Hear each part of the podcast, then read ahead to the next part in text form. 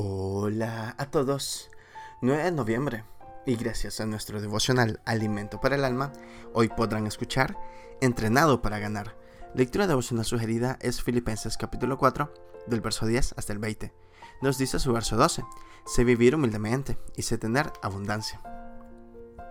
Un premio supone una victoria. Una victoria supone una competencia.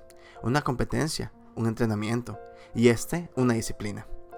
Es el trayecto que todo atleta atraviesa.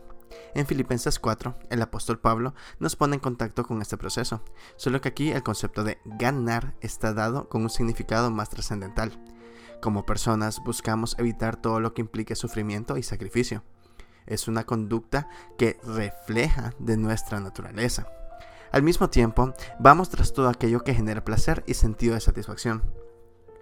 Pero ocurre que la realidad en que estamos expuestos a las dificultades, carencias y dolor. ¿Qué significa ganar? ¿Cuál es el tipo de entrenamiento que nos prepara para obtener el premio? El apóstol nos lo, dice. He aprendido a vivir en todas y cada una de las circunstancias.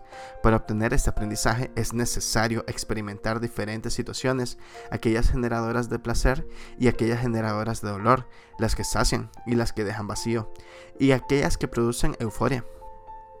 Tal entrenamiento reta la fe, pero también abre tremendas oportunidades para el desarrollo de habilidades espirituales que conducen al premio aprender a vivir en paz, sea cual sea la circunstancia. ¿Existe algún secreto para esto? El apóstol nos lo comparte. En Cristo es posible todo. En Cristo se puede hacer frente a cualquier situación. En Cristo se gana, sin importar el tipo de reto que haya por delante, porque su presencia se nos revela en diversas formas, generando lo sobrenatural. Cuando esté subiendo colinas empinadas o descendiendo pendientes fuertes o abordando curvas cerradas, recuerde que está siendo entrenado para ganar. Lectura del día de hoy fue escrita por Dulce Pascual en República Dominicana. En Cristo tenemos garantía de la victoria. Muchas gracias por escuchar.